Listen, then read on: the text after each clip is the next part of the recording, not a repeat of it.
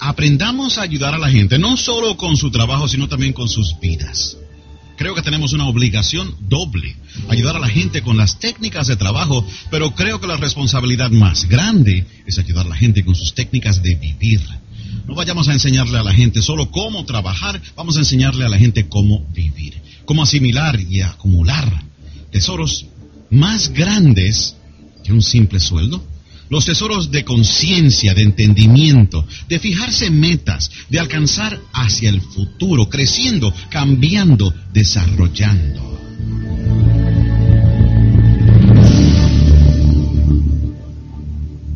Hablemos de cómo formar un equipo. Entendiendo ahora, en este trasfondo, la ley de promedios, déjeme darle ahora lo que creo son buenas situaciones para entender cómo formar un buen equipo, buscar buenas personas. Si quiere formar un equipo campeón, eso es realmente un reto.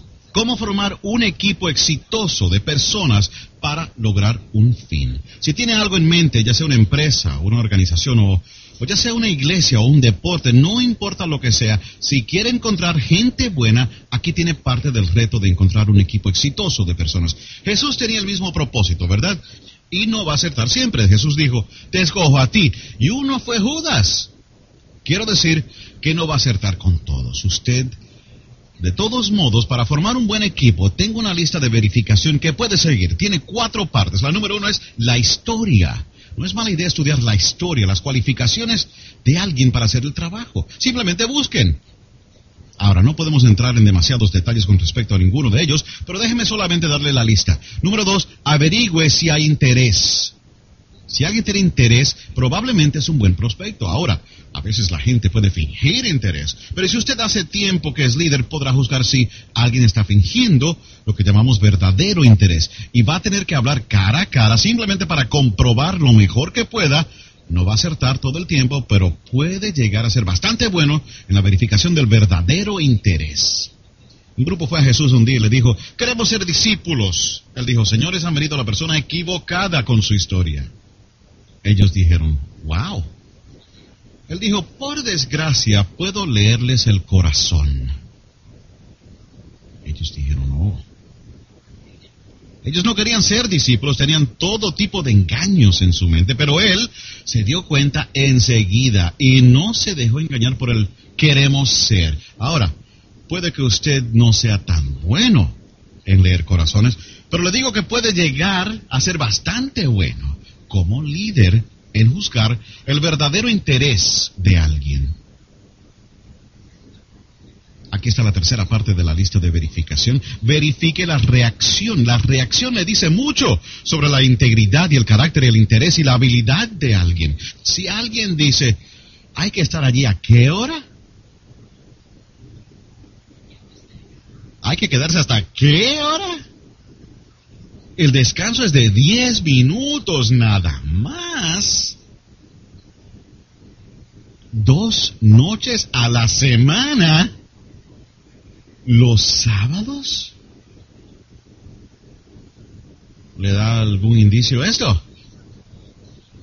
A esto se le llama indicios, ¿verdad? No vayan más allá de esos indicios, pistas, indicios de lo que llamamos reacción. La reacción de una persona ilustra rápidamente su filosofía. Solo reaccionamos basados en lo que sabemos.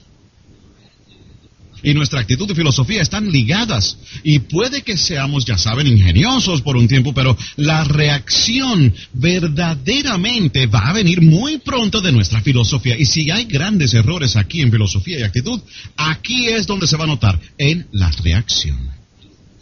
Y aquí está la última pieza de la historia de verificación para la formación de un buen equipo. Verifique los resultados. Finalmente, lo crítico es los resultados. Eso es lo crítico. Los resultados deben ser iguales a la calidad. Puede conseguir una persona agradable, pero al fin necesita tener resultados. Ser agradable no conduce a nada. Ahora, los resultados tienen dos partes. Aquí están. Número uno, resultados de actividad a veces no pedimos productividad enseguida, lo primero que pedimos es actividad. Y ahora es bastante fácil verificar la actividad. Si se une a una organización de ventas y está supuesto a hacer 10 llamadas la primera semana, es muy sencillo el viernes, ¿correcto? Muy sencillo el viernes. Diga, Juan, ¿cuántas llamadas hiciste? Juan dice, bueno.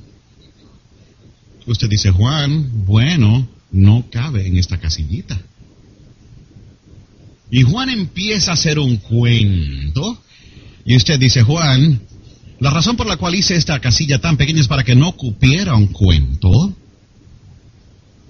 Solo necesito un número de actividad del 1 al 10.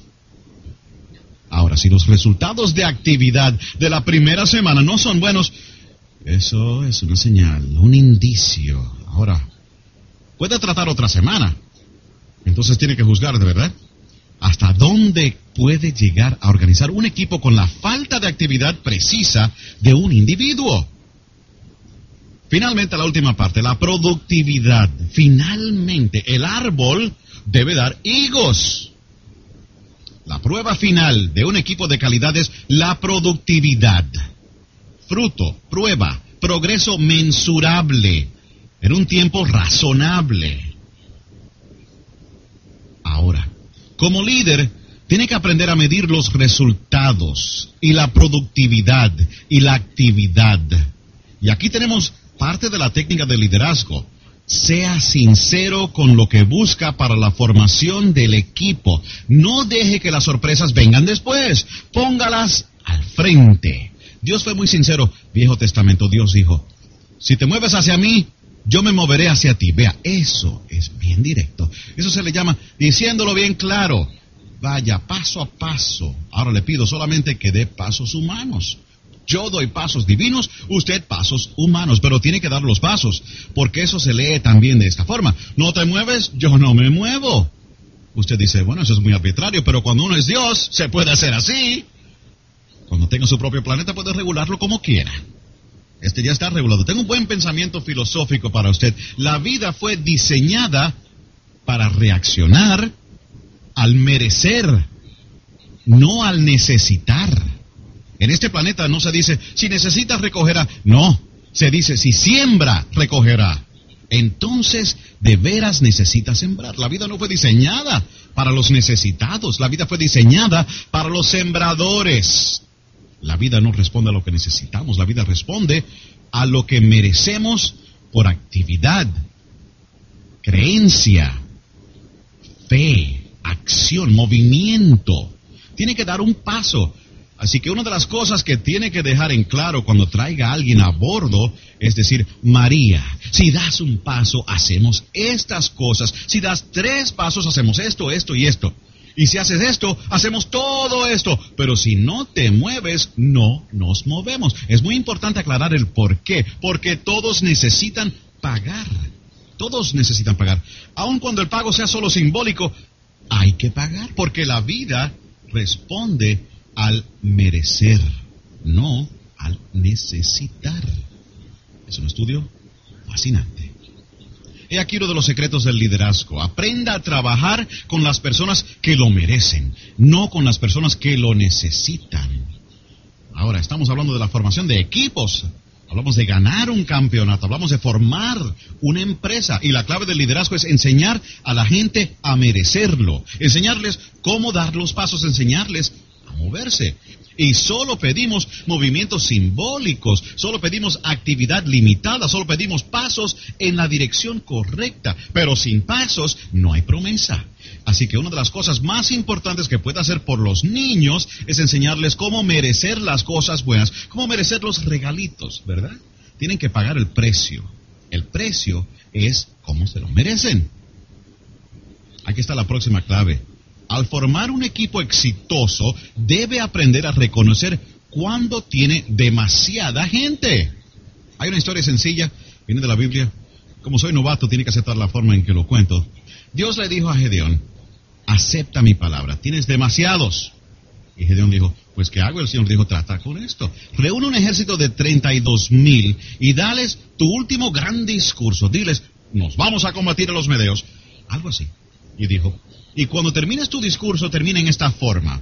Ahora pues, vamos al combate. Si hay alguien aquí que tenga miedo y que piense que vamos a perder esta batalla, lo dispensamos en esta ocasión y pueden irse a la casa. No podemos usarlos en esta ocasión.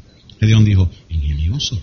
Se me debe haber ocurrido a mí. Reúna sus 32 mil tropas, se levanta, da su último gran discurso y dice, nos vamos a pelear, pero si hay alguien aquí que cree que vamos a perder, están dispensados en esta ocasión, pueden irse a la casa, solamente iremos con los que queden. Gedeón espera, y como era de esperar, algunos se fueron a la casa.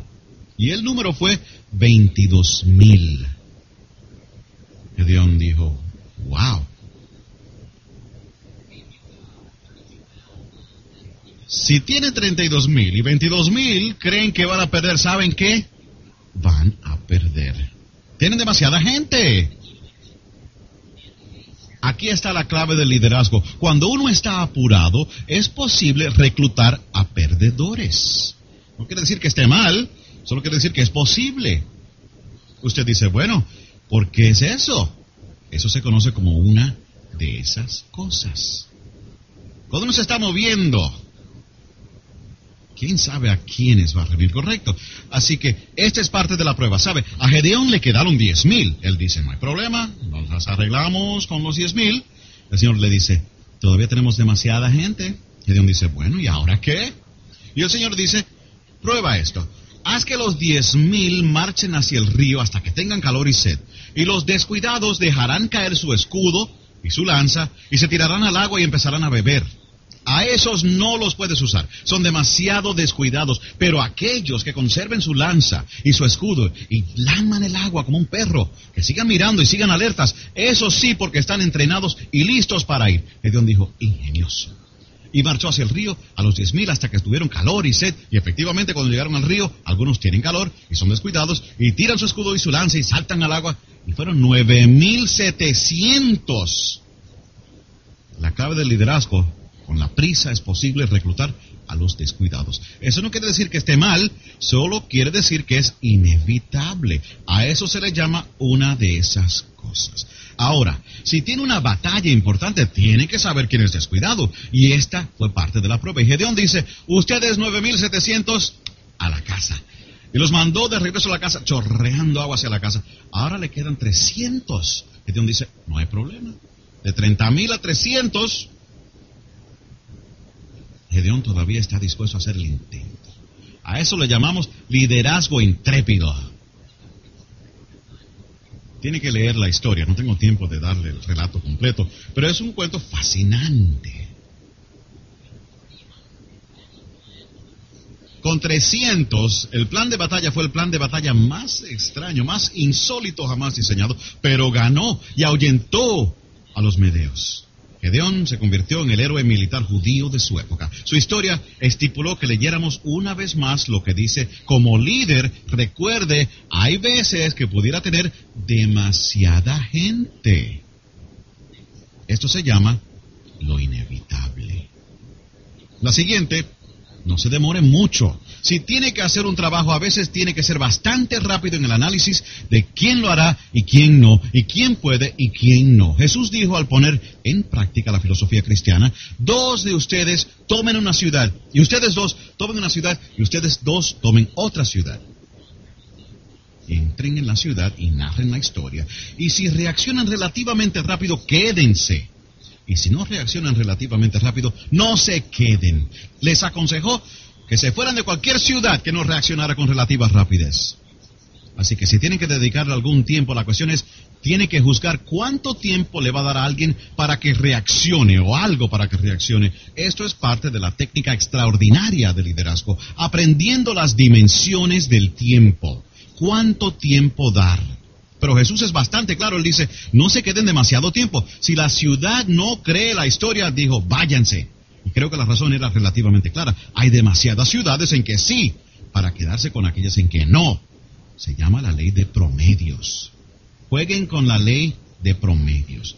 No se queden demasiado tiempo. Ahora él les dio otras instrucciones fascinantes que quién sabe lo que significaba todo eso. Él le dijo, cuando salgan de una de esas ciudades en que no creen su historia, límpiense los zapatos. Lo que significaba eso en aquella época, quién sabe lo que significaba. Si sale de casa de alguien y se limpia los zapatos, ¿quién sabe lo que quiere decir eso?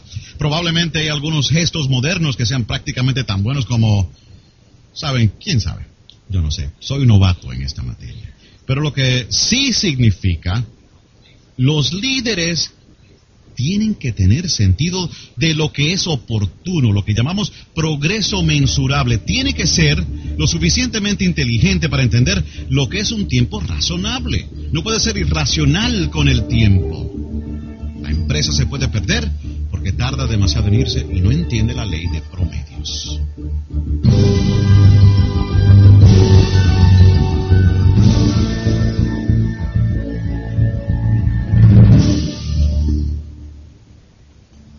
Es la última parte. Los líderes tienen que entender la realidad de que hay bien y hay mal. Es parte del argumento de la vida, entender el bien y el mal. Y como quiera que describa el bien y como quiera que forje su ideología del mal, hay muchas maneras de hacerlo.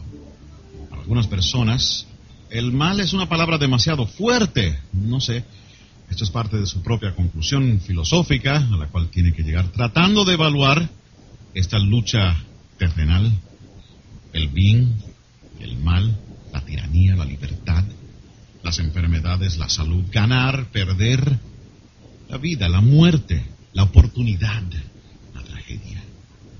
Es parte del argumento de la vida y parte del mismo está descrito en términos bastante filosóficos en un plano relativamente alto llamado la gran guerra entre el bien y el mal. Ahora aquí parte del guion. Cuando los próceres de la patria formaron este país, dijeron, queremos máxima libertad y mínima ley, pero necesitamos tener una ley mínima para refrenar ese lado oscuro y misterioso de nuestra naturaleza. Porque inevitablemente, aunque tengamos una gran cosa llamada los Estados Unidos de América, posiblemente hay personas que no van a cumplir con las reglas. Así que no solamente vamos a construir ciudades, probablemente deberíamos construir cárceles también. ¿Por qué? Solo para ser lo suficientemente inteligentes para entender este choque, este cuadro del bien y el mal. Y todos los buenos líderes deben entender este choque, este argumento, como quiera que lo describa, da igual el nombre que desee darle, tenemos que entenderlo. Ahora, aquí tiene parte del entendimiento. Algunas personas se han vendido al lado del mal por cualquier razón. No tiene que pasar mucho tiempo pensando el por qué. Todo lo que tiene que hacer es pasar tiempo pensando en el quién. Fui al aniversario de mis 30 años de graduado hace unos años, un pequeño pueblo, me crié, éramos solo unos 150 graduados. Y después de 30 años, casi la mitad fue a la reunión, lo que es un buen número. Tuvimos una celebración de dos días. Fui el maestro de ceremonias. Al segundo día tuvimos un momento para recordar a aquellos que habían fallecido. Creo que eran ocho. Y yo los conocía a todos. Así es que hablé un poco sobre cada uno de ellos.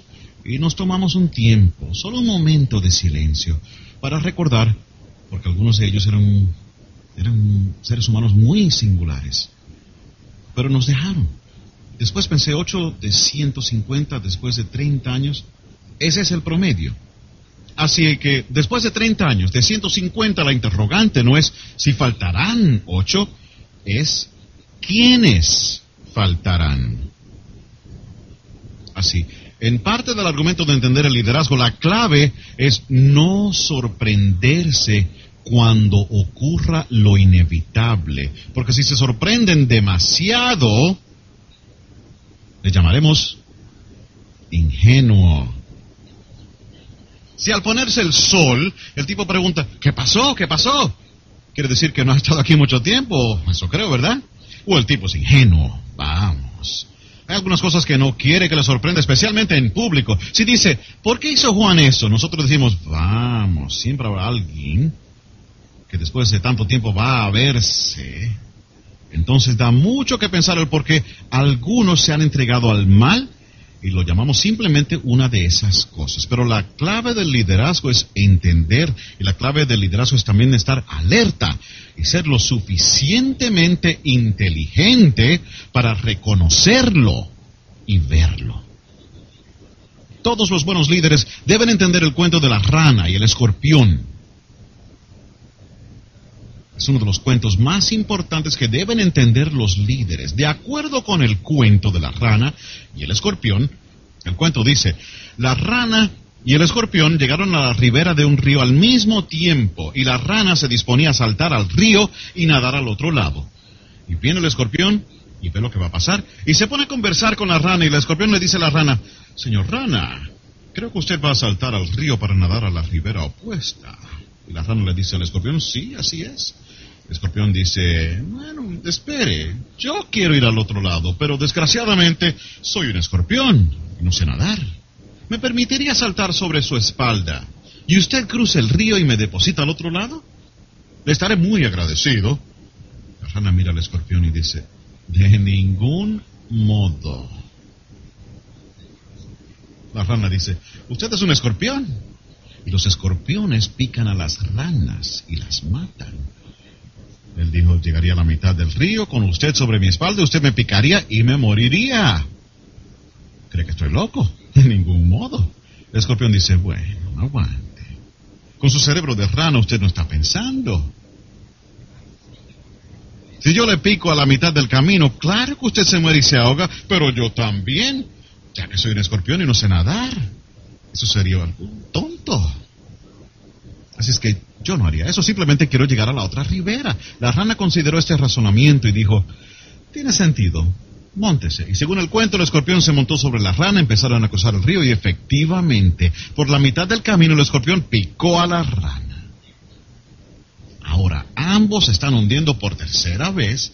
La rana no puede creer lo que está pasando.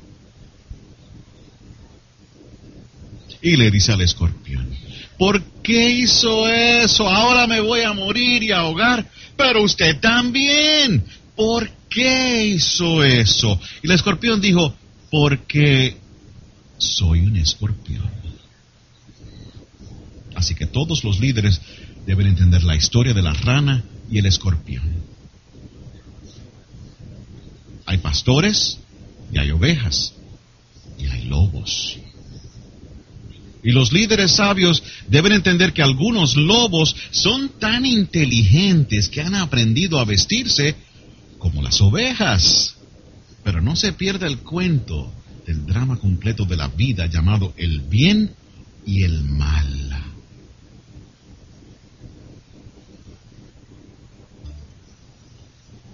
Es parte de las técnicas de liderazgo conciencia, sensibilidad, comprensión, conocer la situación y estar a la espera de lo que se llama lo inevitable. Déjeme darle ahora, en rápida sucesión, algunos estudios de qué hace el liderazgo. Déjeme darle solo la lista, no vamos a ampliar mucho sobre esto, pero yo estoy seguro que usted puede extenderse cuando tenga tiempo y en la forma que quiera. Pero déjeme darle esta lista de estudios que practican los líderes. El número uno, el estudio de las posibilidades. Posibilidades. Es tan importante para los líderes jugar al juego del ¿y si? ¿Y si tuviéramos suficientes personas? ¿Y si tuviéramos personas refinadas? ¿Y si tuviéramos líderes? ¿Y si tuviéramos un buen equipo? ¿Y si fuéramos al mercado? ¿Y si alcanzáramos nuestra meta? ¿Qué pudiéramos lograr? ¿Cuáles son las dimensiones? ¿Cuál es el tamaño? ¿Cuál es la promesa? Llamamos a esto el juego del y si. Las posibilidades están todas a nuestro alrededor. Todos debemos ser estudiantes de las posibilidades. El doctor Schoff le llama esto pensar en posibilidades. No es un mal tema de estudio, las posibilidades. Número dos es oportunidad. Los líderes siempre deben estar conscientes y enterados del desarrollo potencial de las oportunidades. Y a veces la oportunidad está más cerca de lo que uno se imagina. El próximo tema es habilidad. Los líderes tienen que ser buenos estudiantes de la habilidad, la habilidad de ellos mismos y de las personas que tienen a su cargo, su influencia, su habilidad. A veces es fácil tener a alguien muy cerca de uno y nunca descubrir todos sus talentos y su potencial. Descubrí un joven en Canadá, Harold Dyke, hace muchos años, trabajaba con el ferrocarril, creo que ganaba unos 300 dólares mensuales. Llevaba ahí 10 años. Ahora, de esto hace ya mucho tiempo, pero yo lo descubrí. Se hizo buen amigo mío y yo lo recluté y se integró a mi compañía, se unió a mi negocio. El segundo año que estuvo conmigo ganó 45 mil dólares y ahora es un líder en la comunidad, tiene talento y es habilidoso. y tiene una buena situación económica. Es un caballero excepcional. Ahora el ferrocarril lo tuvo por 10 años y no sabían lo que tenían. No tenían este estudio a fondo de cómo tratar de encontrar a las personas que tienen bien cerca y que pueden tener talentos y habilidades especiales que nadie ha descubierto todavía. Así que los líderes deben ser estudiantes de habilidades y encontrar modos de descubrir la habilidad especial de alguien que ha estado cerca por algún tiempo. Y solo tiene que encontrar una forma de descubrir todo esto, parte de la clave del liderazgo. Tema número cuatro, inevitabilidad. Todos debemos ser estudiantes de la inevitabilidad, sin engañarme a mí mismo. Si yo continúo mis prácticas diarias de hoy, ¿a dónde me van a llevar en 10 años sin desilusionarme? No quiero solo cruzar los dedos y andar por el camino equivocado. Tengo que aprender a investigar el futuro llamado inevitabilidad. Inevitabilidad es estar a 200 pies de las cataratas del Niágara en un pequeño bote sin remos y sin motor. Se llama Se acabó. Ahora, la clave de ese cuento y esa situación trágica es ¿Qué lugar más trágico donde encontrarse? Si alguien le hubiera descrito esa escena a usted cuando estaba todavía río arriba y le hubiera descrito el ruido de las cataratas y le hubiera mostrado qué lugar más trágico, pudiera no haberse dejado arrastrar por la corriente esa distancia, lo que ahora llamamos lo inevitable. Tenemos que ayudar a la gente describiéndoles el ruido de las cataratas mucho antes de que lleguen a 200 pies de las mismas en un pequeño bote sin motor y sin remos. Usted dice, bueno, el ruido de las cataratas está muy lejos. Sí, pero las personas que están alrededor suyo están a la deriva. A la deriva. Y por percepción usted tiene que verlo y tiene que ser sincero. Y tiene que hablar la verdad para poder darle alternativas, mientras todavía hay alternativas. Se llama el talento del liderazgo, ayudando a las personas a cambiar su vida, cambiar su carrera, ayudando a las personas a cambiar su modo de pensar, ayudando a las personas a cambiar su actitud a imaginarse lo inevitable. Esta es la clave del liderato. Número 5, un tema importante para que los líderes lo estudien, se llama racionalidad. Poder llegar a una conclusión correcta basada en información, un camino racional y sensato. Tengo una buena clave para usted. Asegúrese que lo que hace es el producto de su propia conclusión. Acepte consejos, pero no órdenes. Deje que todos a su alrededor le ayuden pero entonces procese todo en su propia computadora mental y asegúrese de que lo que haga es producto de lo que usted ha deducido basado en toda la información recibida. A eso le llamamos un verdadero sentido de liderazgo, desarrollando racionalidad basada en la información recibida. Estas no son tareas fáciles, pero son tareas que sí son posibles. A esto se le llama caminando sobre la cumbre de las técnicas de liderazgo. Y la mayoría de las personas no quieren dedicarse a estas disciplinas extras. Pero estoy aquí para prometerle que los tesoros y el capital son tan extraordinarios que cualquier precio pequeño que se pague por estas primeras disciplinas es pequeño en comparación con el tesoro que se acumula en el transcurso de los días, tanto para su corazón como para su mente, como para su bolsillo. Para terminar, déjeme darle algunos retos. Al resumir todo esto, tengo algunos buenos retos para su consideración. El primero es, deje que otros vivan vidas superficiales, pero no usted. En el reto del liderazgo y de aumentar la responsabilidad, la oportunidad de afectar la vida de otros, para ayudar a darle a alguien luz y dirección y refinamiento de pensamiento y carácter, y actividad, potencial, oportunidad, sueños, precio, todo esto, deje que los demás vivan una vida superficial, pero no usted.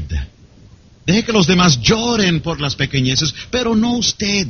Deje que los demás discutan por cosas no esenciales, pero no usted. Participe en las cosas que sí importan. El mayor desafío, la oportunidad mayor.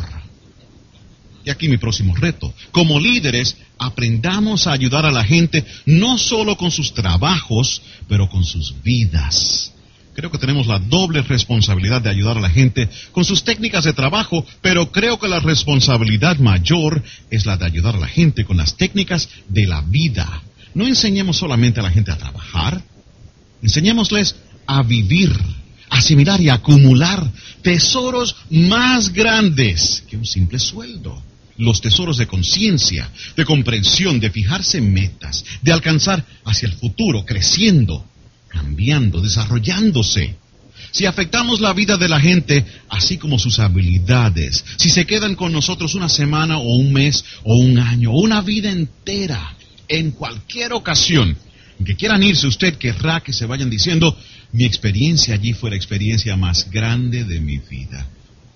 Y no fue solamente lo que gané, fue lo que aprendí.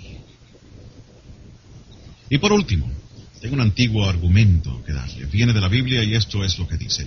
Si desarrolla sus dones, harán sitio para usted. Si practica sus talentos, sus talentos le crearán un lugar para usted. Lugar de liderazgo, lugar de influencia, lugar para afectar a otro, para distinguirse, para continuar una empresa, para crear un sueño. Algún día, si desarrolla sus talentos, le llamaremos noble. Podríamos darle recompensas que no puede imaginarse, placas para colgar en la pared, trofeos para recordar, pero sobre todo el talento de saber usted mismo que hizo lo mejor posible con lo que tenía la expansión de su mente y su corazón y su alma y su sensibilidad y su capacidad y todos los talentos usted posee, sus talentos. Si trabaja con ellos, abrirán un lugar para usted. Y yo tengo que ser uno de los mejores ejemplos de eso. Mire a dónde me han llevado mis talentos. Crecí en la oscuridad, un pequeño pueblo en Idaho. Ahora viajo el mundo entero. Mis talentos me han traído hasta aquí y qué experiencia más linda es para mí tener la oportunidad de conmoverlo. Una de las experiencias más estimulantes en la vida es ver lo que usted puede hacer para ayudar a otro. Y una de las emociones más grandes en la vida es poder invertir vida en la vida. Y usted me ha dado esa oportunidad y quiero darle las gracias por eso. He invertido un poco de mi vida en su vida y considero que ha valido la pena. Quiero darle las gracias por darme esta oportunidad y esta ocasión. Le deseo liderazgo, le deseo influencia, le deseo los tesoros del alma, del espíritu, de la mente y del bolsillo. Y esperamos que lo que hemos compartido con usted en esta ocasión les haya dado un sentido de percepción extra en perfeccionar sus talentos y hacer su vida más singular. Vayamos a afectar a alguien. Gracias.